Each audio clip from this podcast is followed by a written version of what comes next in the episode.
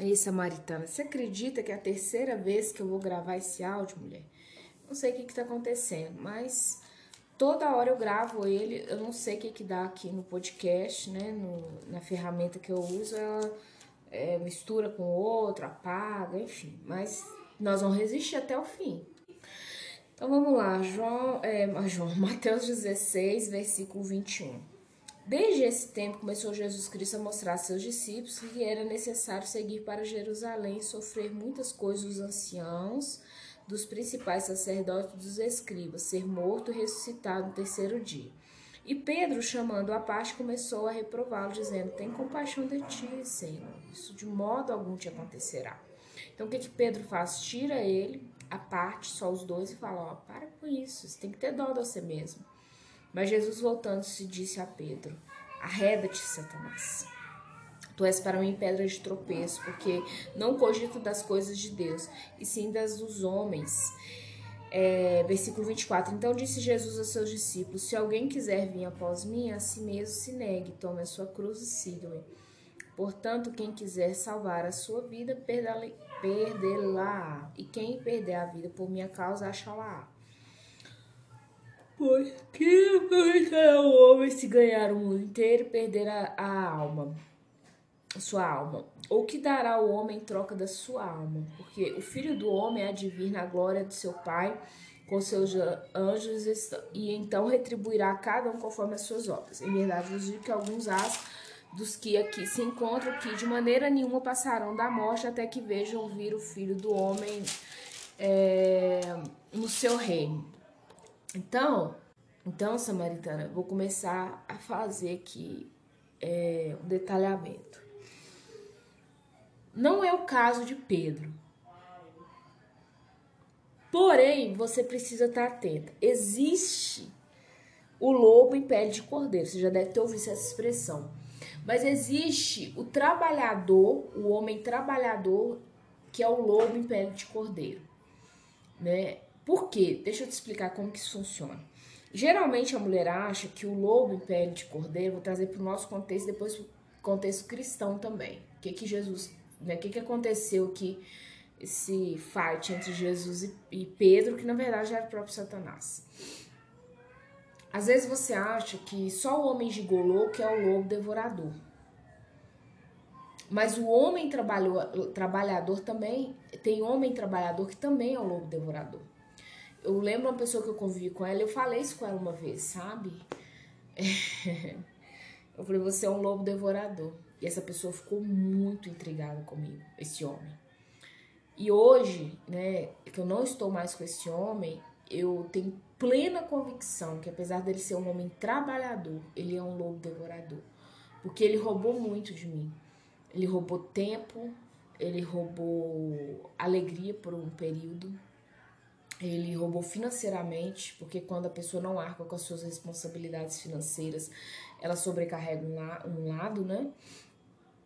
Então tem sim o homem trabalhador que é um lobo devorador. E você precisa tomar cuidado com esse tipo de homem. Porque às vezes você acha assim, ah, não é só o homem que usa crack, que, não, que é o lobo devorador, é só o cara que é alcoólatra, não é só o cara que é gigolô, que vive nas costas né, do pai, da mãe. Não. Tem homem trabalhador que ele pode te dar uma rasteira que você não tem ideia. E talvez a maioria de vocês esteja me ouvindo aqui, mulheres, saibam exatamente na pele o que é isso. Agora, trazendo para o contexto de Cristo. E para o nosso também, né? Uma aplicação mais geral. Porque aqui eu quis trazer uma específica. É, cuidado, samaritano, com aquela pessoa que vai ter dó de você. Oh, Jesus, tem misericórdia de você mesmo. Você não vai ter dozinha de você? É o que Pedro fala com Jesus. Você vai ter dozinha? Não é possível. Né? Falar isso de você, que você vai morrer e tal. Para que isso? A pessoa que ela não te confronta, ela te deixa mais burra, mais fraca e limitada. Você precisa, samaritano, ao seu redor de pessoas que vão te confrontar, que vão bater de frente com você e que elas, essas pessoas vão forjar em você músculos espirituais fortes. Se você estiver esperando só pessoas que vão te adular, ah, tadinho de você nascer, você tem que tomar uma breja com os amigos. Você já cria essa família sozinha.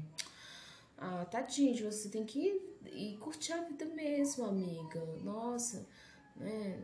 Só vai ficar trabalhando, trabalhando, cuidando de menino, vai curtir a vida, vai sair com as amigas pra balada, né?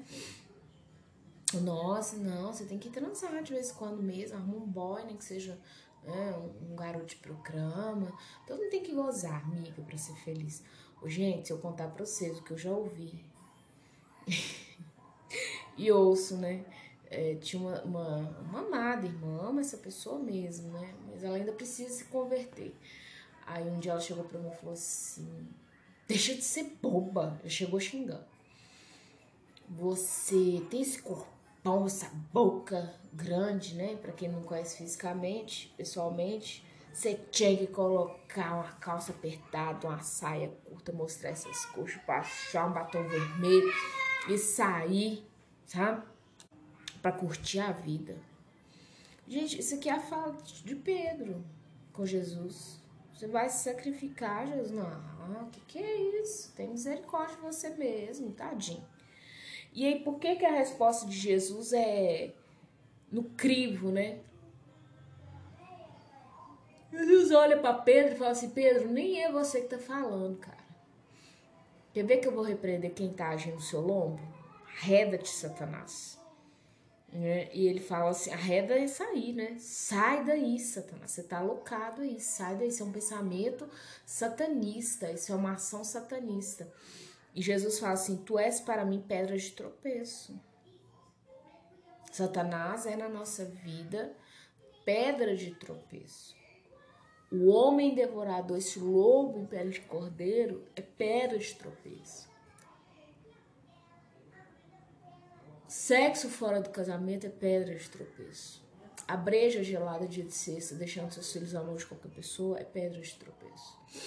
Tudo aquilo samaritano que sai do eixo, do crivo da Bíblia, do crivo de quem é Deus, do Criador, vai ser uma pedra de tropeço na sua vida. Ponto. Ah, mas eu não concordo. Vai acontecer assim. Ah, mas eu não acredito. Também vai acontecer assim. Você precisa ter maturidade nas suas escolhas, até mesmo para aquilo que você ouve. Cuidado com o que você ouve e assimila. Bom, continuando aqui no versículo 24, Jesus falou assim: ó, quem quer estar tá comigo, primeira coisa vai ter que pegar sua cruz e me seguir. Vai ter que perder sua vida para depois achá-la, pegar uma cruz e me seguir. Me seguir. Simples assim. Ser cristã não vai ser fácil. Eu preciso te dar esse recado, vai ser dificílimo. Vai ser negação pós negação. Vai ser renúncia pós renúncia. Vai ser assim, lágrima. Lágrima. Aqui, ó. Por que eu tô abrindo tanta boca? Eu não vou regravar. Essa madrugada, se eu estiver dormindo. Ih, tá frio que Belo Horizonte, filho. Rachando. Deve ter feito uns 9 graus essa madrugada. Meu, meu cachorro dorme até no chão essa noite, ela tremeu de frio. Eu falei, tadinha, não posso fazer isso com ela. Aí eu pus ela pra cima, no cantinho lá nos meus pés. Mas olha só, essa madrugada, se eu dormir umas quatro horas, foi muito. Três em ponto, o Espírito Santo me chamou. Quem gosta, gente, em sã consciência, três da madrugada, no frio de lascar, tá orando? Tá orando? Orando para filho, famílias, marido. Entendeu? Quem? Ah, não. Se você falar que gosta, é mentira sua. Você vai por obediência. Aí você, tem umas mais religiosas que falam assim: ah, o meu prazer é estar junto ao meu amado. O seu prazer é porque talvez uma vez por semana. Deixa Cristo te chamar todos os dias, três da manhã, de segunda a segunda. Então você viajando em casa. Então, se eu tiver. Não sei se vai ser meu maior prazer, não. É renúncia, é renunciar à sua vontade. É tenso. Agora, o mais interessante é o versículo 27, fala assim, ó, porque o filho do homem há de vir na glória do Pai com seus anjos e então retribuirá cada um conforme suas obras. Ponto, plantio e colheita. Isso aqui é resumido assim, ó, plantio e colheita. Plantou, plantou, vai colher.